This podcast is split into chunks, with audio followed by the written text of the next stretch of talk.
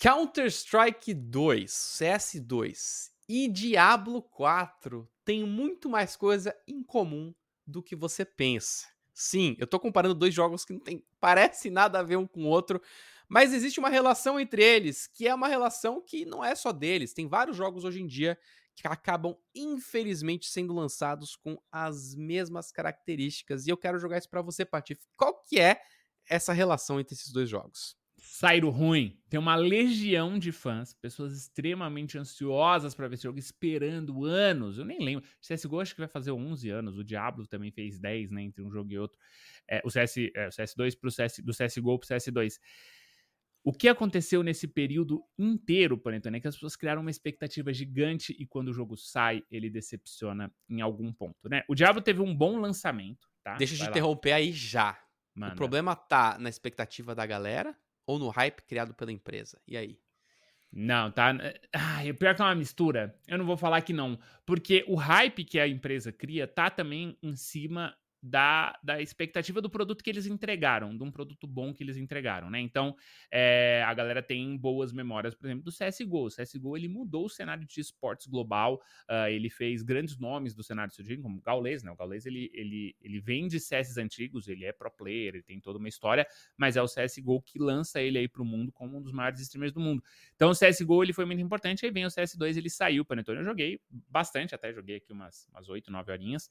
Uh, não, hoje em dia eu, eu tô meio que fora desse negócio do, do FPS, né? Acho que eu joguei muito FPS, eu tô sobrecarregado de FPS. Eu tive uma experiência ok, mas a comunidade não tá feliz, tá? Por exemplo, o jogo saiu quebrado, uh, com algumas coisas muito complicadas ali. Por exemplo, hitbox. É você atirar na cabeça do seu, do seu oponente e o tiro não pegar né? Então, esse, esse, esse defeito é muito zero para um jogo de tiro competitivo. Então, a galera já está começando a descer a lenha. Os profissionais já estão tendo que treinar com o CS2, mesmo ele estando com um cenário horrível, porque eles mudaram algumas coisas, como, por exemplo, como a granada de fumaça funciona, a física do jogo mudou, uh, o esquema da mira também mudou, ela tem uma, ela tem uma espécie de, um, de uma, de uma, é, é uma sinestesia. Como é que fala quando é físico? A física, quando você não consegue parar é, direto, assim, tipo, você, é, é, é, a física ficou mais realista. A arma ela tem um, tá. um, um uma, uma linha, ela, não, ela não, não é travada no meio da é tela. Mais, é ainda mais manual.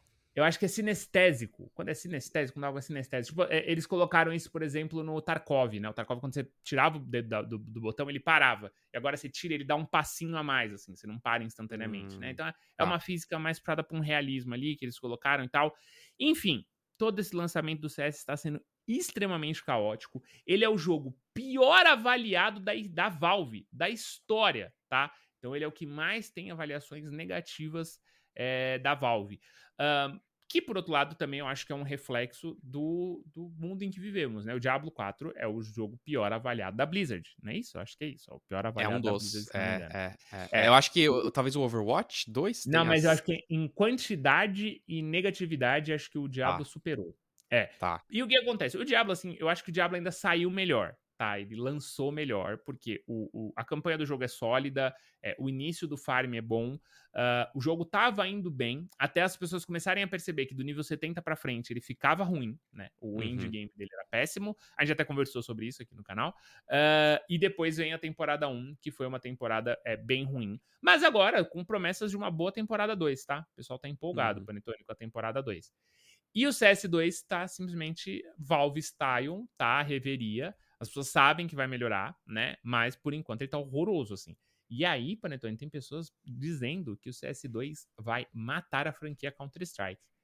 Eu acho exagerado. Tá? Exageradíssimo. Tá? Eu acho muito. exageradíssimo. E aí eu vou jogar uma bola para você sobre futuro. E aí a gente vai conversar sobre o futuro do Diablo. Eu acredito que a gente vai jogar Diablo pelos próximos 10 anos. Fácil, tá? Uma hora o jogo vai acertar a mão.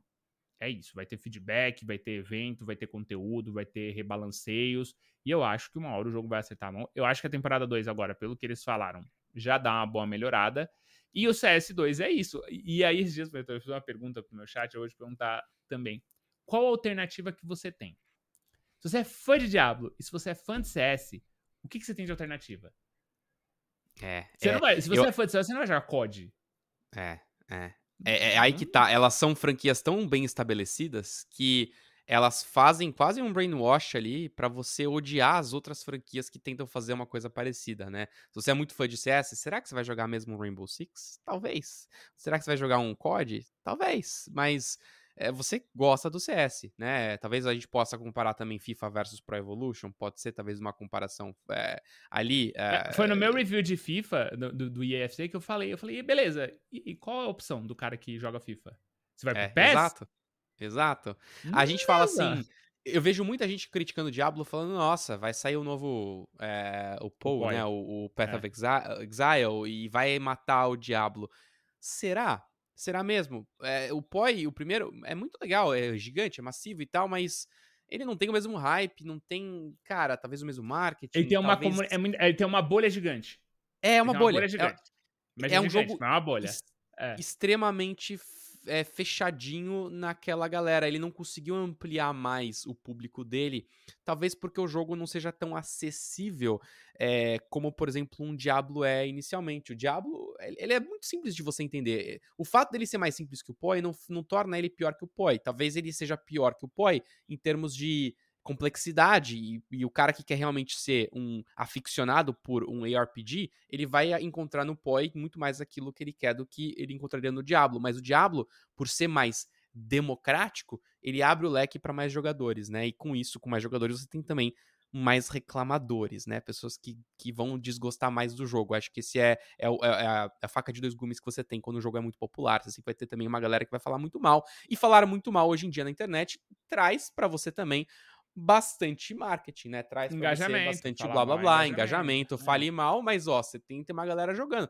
Tem muita, a gente tava até falando sobre isso antes, né, Patife? Tem muita gente que gosta de meter o pau nos jogos, mas continua jogando aquele jogo e conseguindo bastante com isso, né? Fica aí, claro, é. É, cada um faz o que quer. Mas, eu acho que esse é o ponto. É, será que vai ser prejudicial a longo prazo para uma Blizzard, para uma Valve, lançar jogos que a gente sabe que no lançamento vão ser ruins, e aí a gente vai ter que esperar um ano até que eles fiquem bons, eu acho que aí entra a questão. É, será que vale a pena é, isso para uma empresa hoje em dia? Acho que não. O Diablo, para mim, como um jogador mais casual e menos, sabe, menos querendo ser pro player de Diablo, foi um jogo muito legal, cara, mas ele me cansou no ponto certo. Terminei a campanha, joguei mais um pouquinho do endgame e falei, cara, beleza, daqui a um ano eu volto, porque eu sei que o jogo vai estar tá melhor, né? A galera que tem a sede de que, que já quer que o jogo tenha o um melhor endgame, que eu acho que isso vai ser muito difícil de acontecer, cara, porque os jogos hoje são muito complexos e dificilmente a empresa vai ter uma visão tão boa de fazer um jogo que no lançamento vai conseguir agradar todo mundo. Eu acho que isso nunca vai acontecer, Patife. vai conseguir hoje... agradar todo mundo, Panetone, por 10 anos. Não vai ter como, não cara. Vai. Não vai. No lançamento? Jamais. Jamais. Não vai, não vai. O CS eu acho que talvez a gente esteja um, um, ponto mais perigoso aí, porque tem a cena competitiva, né? Já tem data de campeonato. As pessoas Verdade. estão um pouco desesperadas. Tiveram boatos de que ele ia ser jogado no CSGO, os campeonatos, que tá mais sólido o jogo. Mas aí os caras estão treinando no CS2. Então, assim, o CS, acho que por ser um cenário competitivo, ele de fato ele é mais caótico. Mas, Panetone, muita gente falou no CSGO que CS ia morrer no CSGO, tá? Muita gente, muita gente. Lançamento falou, nossa, 1.6 muito melhor, esse CSGO não vai servir para nada. Não sei. Era o Cersei, né? Era o Cersei, acho que era o Cersei já, depois do hum. 1.6. Enfim, fato é que CS tá aí, tá, tá surfando a sua onda como sempre surfou, tem sua comunidade gigantesca ativa, é um jogo super popular. E eu acho, honestamente, mano, é, muita gente comenta, Diablo tá morto, Diablo morreu, um abraço. Eu, honestamente, acho que não. Uh, eu, eu, eu, realmente acredito que ao longo dos próximos 10 anos a gente vai ouvir falar muito do CS, já vai ouvir falar muito do Diablo, e é desse jogo que tá lançado agora. Que eu acho que aí é a diferença dele pro, pro EAFC FIFA, né? Porque o FIFA todo ano sai um novo. O COD todo ano sai um novo, né? Agora a gente tá com o MW3 e o pessoal tá frustrado com o MW2. Ninguém gostou muito do MW2 e tal. Então o pessoal já tá na expectativa de algo melhor e já tá rolando mó treta, porque tem gente falando que é a mesma coisa do MW1, já tem gente. Então, assim, quando a gente tá falando sobre um jogo novo, e aí de fato eu acho que dá para lançar um jogo, dá para lançar um COD flopado, né? Então um COD que, que, que esse ano foi ruim, mas no outro ano já vai ter outro, são várias empresas desenvolvendo a mesma franquia e tal. Agora, Diablo e CS, eu acredito no futuro, Panetone. Deixa eu jogar uma pergunta para você então, Patife, porque essa discussão toda me fez pensar uma coisa. Existia muito uma separação recente de jogo, né, game, versus game as a service, né, o GAS. Sim. O jogo, jogo, jogo é, sei lá, um Elden Ring. um jogo que você lança, redondinho, tem elementos de multiplayer ali? Tem, claro, você pode jogar contra outros jogadores. Você tem um Breath of the Wild, por exemplo, que lança também, não tem multiplayer, mas tá redondinho. Esse é o game. É um jogo que vai ali se manter durante um mês, dois meses vendendo muito, e ao longo do tempo também vai vender quando ele entrar aí no catálogo, quando ele ficar mais barato. Do outro lado, você tem o Game as a Service, é aquele jogo que vai se manter por uma cauda maior, uma cauda mais longa. Sei lá, você tem várias empresas que querem fazer isso até com jogos que estão do outro no outro espectro. Por exemplo, Assassin's Creed. Você pega um jogo, lança ele hum, redondo, mas ao longo do tempo você vai lançando novas atualizações, eventos internos do jogo, e você tenta esticar o lançamento do jogo para que ele tenha um serviço. E agora parece que a gente está entrando num outro negócio, a gente já entrou num outro negócio que é um super game as a service, eu acho.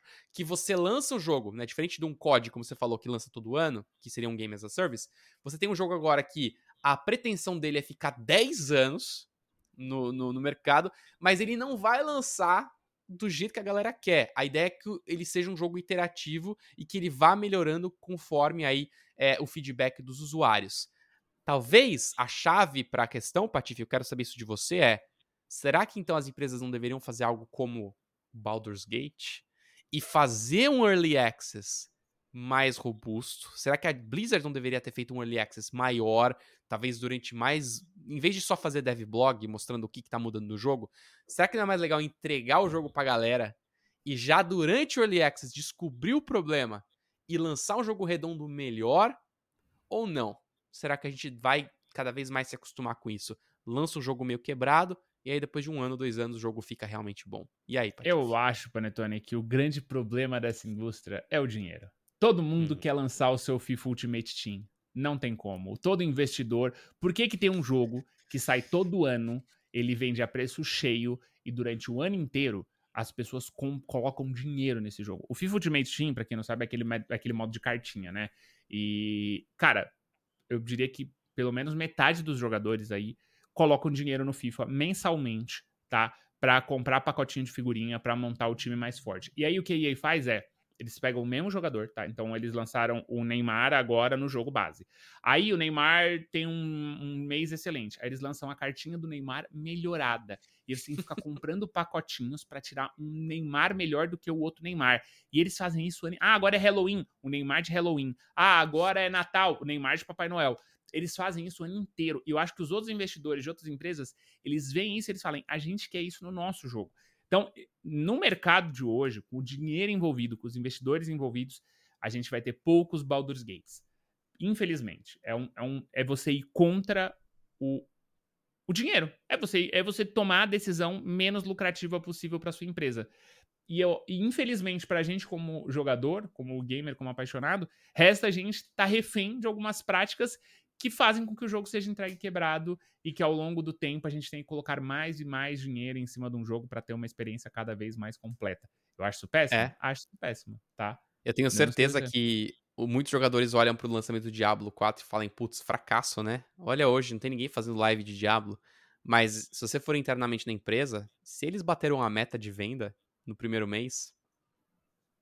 Não, e eu vou te falar, coitado dos devs. Coitados Acabou. devs, que, que não, é. não ganham comissão em cima de venda de skin e coisas do tipo, né? E, e mas eles têm, é, obviamente, tem a parte da meta que eles têm que bater. Então é aquela uhum. pressão, né? De, de você ter que entregar mais e mais produtos em cima de um jogo que já estava pronto, né? Que em teoria ele é. gostaria de entregar pronto e ir para outro projeto. Mas eu quero saber do nosso chat, Panetone. Sim, porque a gente está na plataforma de podcast, você que está ouvindo aí a gente, pode depois colar no YouTube também e deixar um comentário. Vocês ajudam muito a pautar aqui o Atlas. A gente vê os comentários de vocês, vai por linhas de comentários, de conteúdos. A gente sempre está comentando de game design aqui, que o pessoal está adorando nossos papos de game design, né, Panetone? A gente está recebendo feedbacks muito legais. Então, só é. agradecer o carinho de todos vocês aí nos comentários. Lhes lembrar de que estamos em todas as plataformas de podcast, então não deixa de seguir a gente para mais novidades. Está vindo pauta quente semana que vem, hein? Tem review aí de jogo antecipado. Vai ser bem legal, certo? Eu sou o Patife, estive aqui com o Paretone e esse foi o Projeto Atlas. Nos vemos na próxima. Até lá. É nóis e tchau.